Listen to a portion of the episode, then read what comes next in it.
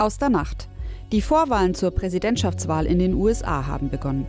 Heute bei RP Plus, Klassenfahrten an Düsseldorfer Gymnasium fallen wegen Lehrermobbing aus. Und das kommt auf uns zu. Die Ärzte an den Unikliniken in NRW treten in Warnstreik. Es ist Dienstag, der 4. Februar 2020. Der Rheinische Post Aufwacher. Der Nachrichtenpodcast am Morgen. Guten Morgen zusammen. Ich hoffe, ihr könnt euch noch einen Moment bei einer Tasse Kaffee hinsetzen, während ihr das hier hört. Mein Name ist Susanne Hamann und ich habe die wichtigsten Nachrichten für diesen Tag dabei. Legen wir los. Im US-Bundesstaat Iowa haben die ersten Vorwahlen im Präsidentschaftsrennen begonnen. Bei Parteiversammlungen verteilt über den ganzen Staat stimmen Demokraten und Republikaner seit gestern Abend darüber ab, wen sie für den besten Kandidaten ihrer Partei halten. Präsident Donald Trump gewann erwartungsgemäß mit überwältigender Mehrheit die erste Vorwahl der Republikanischen Partei. Bis zum Sommer sollen die Präsidentschaftskandidaten feststehen. Bei den Republikanern ist unter anderem Joe Biden, Obamas früherer Vizepräsident im Rennen. Der galt zunächst auch als Favorit, ist in den Umfragen zuletzt allerdings zurückgefallen. Senator Bernie Sanders ist ebenfalls dabei. Die Erfahrung zeigt, nur wer in Iowa unter die ersten drei kommt, hat am Ende gute Chancen, die Präsidentschaftskandidatur der Demokraten auch zu bekommen. Die Ergebnisse der Vorwahlen sollten im Laufe des Tages bekannt werden. In Zukunft will die Bundesregierung im Streit zwischen Bauern und Handelsketten stärker eingreifen. Die Bauern, die häufig darauf angewiesen sind, große Mengen an Supermarktketten zu verkaufen, werfen den Ketten vor, Billigpreise anzusetzen, von deren Erlös die Landwirte nicht leben können. Konkret kündigten Bundeskanzlerin Angela Merkel und Agrarministerin Julia Klöckner an, eine EU-Richtlinie gegen unlautere Praktiken schneller umzusetzen. Das sagten sie gestern bei einem Treffen im Kanzleramt. Außerdem sollen sich die Bauern bei einer offiziellen Stelle über den Handel beschweren können. Der Stelle sollen sie unfaire Praktiken und auffällige Dumpingpreise melden. Mit diesen Maßnahmen will die Regierung eine bessere Zusammenarbeit zwischen Bauern und Händlern schaffen. Merkel sagte, Zitat, es geht darum, gute Lebensmittel zu verkaufen und dafür zu sorgen, dass Landwirte auskömmlich ihr Geld verdienen. Und das lest ihr heute bei RP An einem Gymnasium in Düsseldorf wurden die Klassenfahrten abgesagt. Hintergrund ist etwas, das man jedenfalls noch nicht sehr häufig gehört hat: massives Cybermobbing gegen die Lehrer. Aufgeschrieben hat den Fall mein Kollege Christian Schwertfeger und ich habe mich mit ihm darüber unterhalten. Hier kommt das Gespräch. In einem Gymnasium in Düsseldorf ist die Klassenfahrt abgesagt worden und zwar aus einem ziemlich ungewöhnlichen Grund. Christian, erzähl doch mal, was da passiert ist. Ja, und zwar äh, geht es konkret um Mobbing. Äh, Lehrer, und zwar große Teile des Kollegiums, äh, so sagt die Schulleiterin, wären über eine gewisse Zeit lang im Internet, in sozialen Medien gemobbt worden. Ähm, teilweise anonym, aber äh, die Schulleitung hat auch deutliche Hinweise darauf erhalten, dass es halt auch Schüler gewesen sind und dass auch äh, Schüler nicht nur gemobbt haben, sondern auch die Sachen geliked haben, also auch in Anführungsstrichen so äh, genannte Mitläufer sind. Und da hat die Schulleitung jetzt gesagt, äh, nee, mit uns nicht.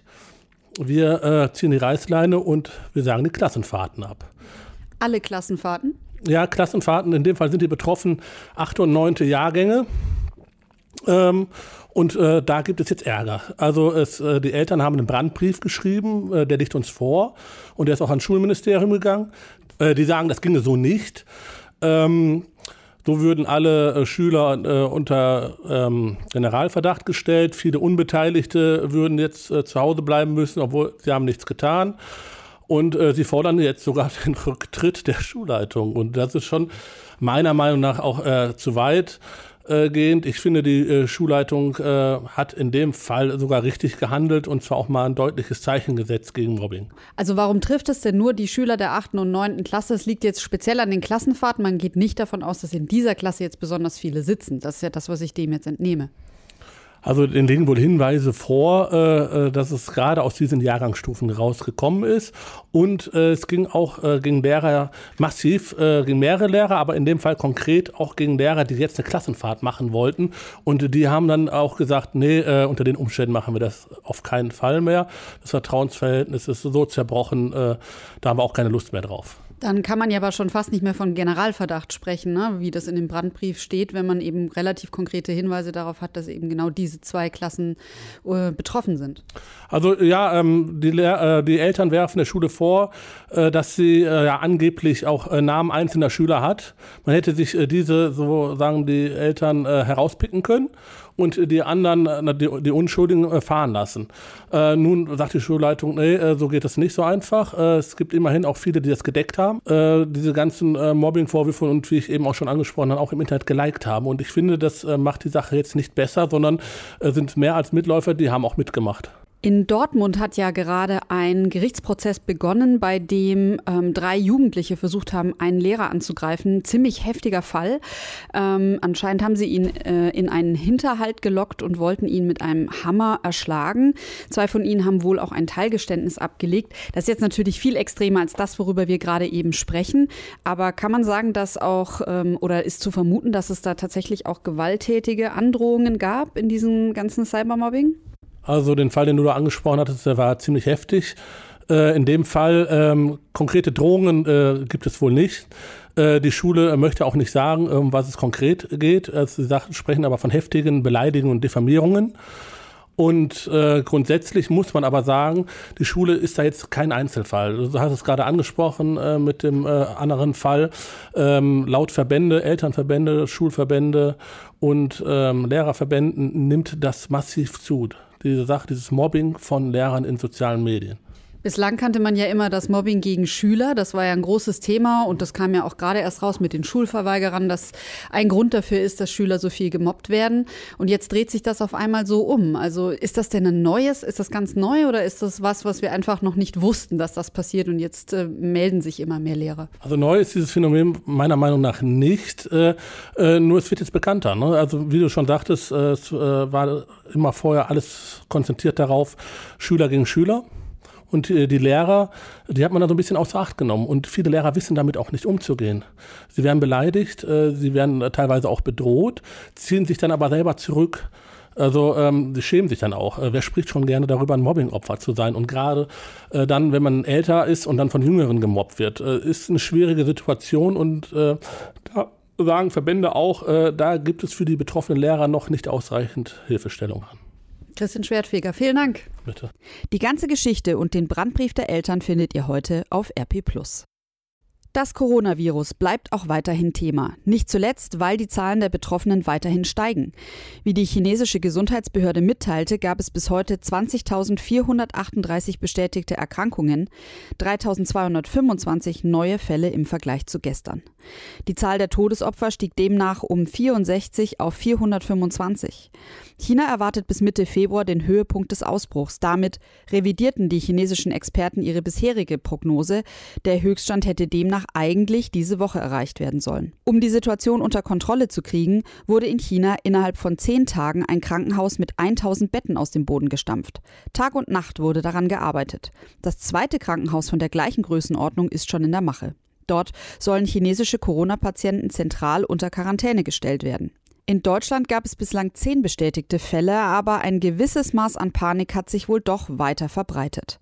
Denn immer mehr Chinesen in NRW klagen darüber, dass sie unter Generalverdacht gestellt werden. Sowohl in Köln als auch in Düsseldorf ist davon wohl etwas zu merken. Zum einen scheinen deutlich weniger Chinesen in chinesische Restaurants zu gehen, zum anderen kommt es wohl auch zu schwierigen Situationen. So hat wohl eine Mutter in einem Asialaden in Köln ihr Kind aufgefordert, sich den Schal als Atemschutz vor den Mund zu nehmen. Als das Kind fragte, ob alle Chinesen krank seien, gab die Mutter keine Antwort. Der Betreiber des Supermarktes beschrieb die Situation auf Facebook und machte dort auch seinem Ärger Luft. Zitat: Wir sind bestürzt und traurig, dass es so etwas noch gibt. Das ist Rassismus und reinste Panikmache, schreibt er da. Der Betreiber eines China-Restaurants in Düsseldorf sagte unserer Redaktion, dass die Menschen um ihn einen Schritt zurückgingen, wenn er in der Öffentlichkeit huste. Bestätigte Fälle von Coronavirus gab es in NRW bislang allerdings keine. Und jetzt zu den Nachrichten aus Düsseldorf. Die verrät uns heute Charlotte Großer von Antenne Düsseldorf. Hallo Charlotte. Guten Morgen, Susanne. Am Bahnhof gehen die Bauarbeiten für die neue Zentralbibliothek weiter. Jetzt wurde dort auch das CAP-1-Labor eröffnet. Das soll schon mal einen kleinen Vorgeschmack geben, wie es da später mal aussehen könnte, wenn die neue Bibliothek dann fertig ist. Außerdem sprechen wir über die Stadtstrände. Ein Anwohner hat sich nämlich beschwert, dass er den Stadtstrand vor seiner Haustür ziemlich hässlich findet. Und heute wird das Urteil erwartet für die Brandstiftung am Vereinsheim des Düsseldorfer Sportclubs Schwarz-Weiß 06. In unserer Stadt entsteht ein neuer Ort zum Lesen und Lernen. Am Konrad-Adenauer-Platz 1 werden aktuell Räume für die neue Zentralbibliothek renoviert. In das Gebäude werden außerdem das Forum Freies Theater und das Theatermuseum einziehen. Einen Vorgeschmack auf die Zusammenarbeit bekommen wir seit gestern im CAP 1 Labor. Hier finden bis zum Umzug 2021 Workshops und verschiedene Veranstaltungen statt. Bis April stehen alle Angebote unter dem Motto Nachhaltigkeit. Danach gibt es ein neues Thema. Alle Angebote sind kostenlos und können in der Regel ohne Voranmeldung besucht werden. Der Stadtstrand an der Rhein-Kniebrücke beschäftigt in dieser Woche den Beschwerdeausschuss im Rathaus. Ein Anwohner der Rheinuferpromenade fordert, dass in diesem Jahr keine Container mehr unterhalb des Kit aufgestellt werden. Mehr dazu von Antenne Düsseldorf-Reporter Dennis Lieske. Der Anlieger begründet seine Beschwerde damit, dass der sogenannte Strand allem ästhetischen Empfinden widerspreche und einfach nur sehr, sehr hässlich sei. Deshalb fordert er Schluss mit dem Unsinn. So weit wird es aber nicht kommen. Die Stadt hat bereits schriftlich geantwortet. Der Stadtstrand entspreche den Beschlüssen der Politik und sei auch gut angenommen worden. Dennoch wird es in diesem Jahr einige Änderungen geben. Die Foodtrucks verschwinden. Dafür soll es mehr Toiletten geben. Eröffnen soll der Stadtstrand nach der Hochwassersaison im März. Am Landgericht soll heute der Prozess um die Brandstiftung am Clubhaus von Schwarz-Weiß 06 Düsseldorf zu Ende gehen. Im Oktober 2018 war das Vereinsgebäude in Flammen aufgegangen. Seit Anfang Januar müssen sich zwei drogenabhängige Düsseldorfer vor Gericht verantworten. Beide haben im Prozess gestanden, dass sie in das Clubhaus eingebrochen sind. Der Mann will später alleine zurückgekehrt sein, um ein Feuer zu legen und Spuren zu verwischen. Seine Ex-Frau soll an der Brandstiftung nicht beteiligt gewesen sein. Die Angeklagten sind seit Jahren heroinabhängig und bei der Polizei als Intensivstraftäter bekannt. Der Verein beziffert den Schaden auf mehr als eine Million Euro und hat bis heute kein neues Vereinsheim. Und das war's soweit erstmal von mir. Die Nachrichten gibt es auch immer um halb bei uns im Radio und zum Nachlesen auf antennedüsseldorf.de. Charlotte Großer, vielen Dank. Und jetzt zu dem, was heute wichtig wird. An den Unikliniken in Deutschland läuft heute nur noch Notfallbetrieb. Grund ist ein Warnstreik, zu dem der Marburger Bund aufgerufen hat. Das ist die größte Ärztevereinigung in Europa. Sie vertritt bundesweit 70 Prozent aller Krankenhausärzte. In NRW sind sechs Kliniken betroffen und zwar an den Standorten Aachen, Bonn, Düsseldorf, Essen, Köln und Münster.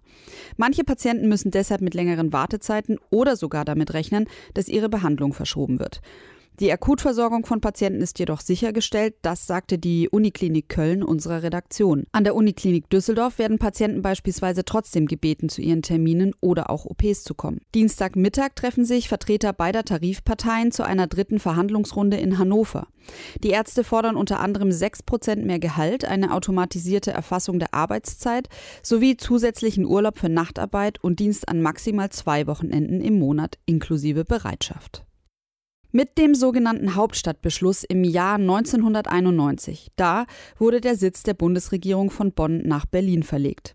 Als Folge davon entstand das sogenannte Berlin-Bonn-Gesetz. Das wiederum sollte die Aufteilung der Bundesministerien zwischen den beiden Städten regeln. Demnach sollte eigentlich der größte Teil der Arbeitsplätze der Bundesministerien in Bonn erhalten bleiben. Schon seit 2008 ist das aber nicht mehr der Fall. NRW-Ministerpräsident Armin Laschet will deshalb heute eine Zusatzvereinbarung aushandeln. Mit der soll Bonn als zweites bundespolitisches Zentrum gestärkt werden. Und dann wird heute noch ein Fall vor dem Kölner Landgericht neu aufgerollt, der nicht ganz so einfach ist. Im Sommer 2016 fanden spielende Kinder am Kölner Rheinufer einen Sack mit Teilen einer Leiche ohne Kopf. Ein zweiter Sack mit Leichenteilen mit dem fehlenden Kopf wurde später in einem Waldstück gefunden, ebenfalls von Kindern. Vor Gericht kam deswegen ein 37 Jahre alter Chinese, ein Koch aus einem Kölner China-Restaurant. Zwar wurden keine eindeutigen Beweise für einen Mord gefunden, der Tote wurde jedoch so fachmännisch zerlegt, dass das Gericht von Totschlag ausging. Das Urteil 2019 fast sechs Jahre Haft.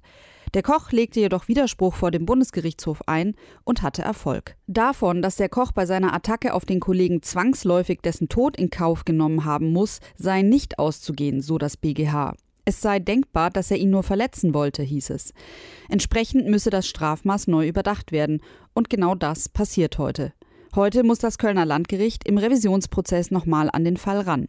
Der Anwalt des Chinesen hofft dann auf ein milderes Urteil. Das sagte er der deutschen Presseagentur. Und jetzt noch zum Wetter. Ich weiß ja nicht, wie es euch geht, aber ich habe nach den milden Temperaturen schon wieder meine Übergangsjacke rausgeholt. Laut DWD war der Winter bislang im Mittel immerhin rund 5 Grad zu warm. Jetzt kann ich die Jacke aber wieder an den Nagel hängen, zumindest für ein paar Tage. Ab Dienstag soll es nämlich fies werden in NRW. 5 bis 8 Grad maximal sind dann drin, dazu starker Wind und zeitweise Regen. In etwas höheren Lagen ist auch Schnee drin. Liegen bleiben wird er aber vermutlich nicht. Mittwoch dann wieder trockener, bei wolkenverhangenem Himmel.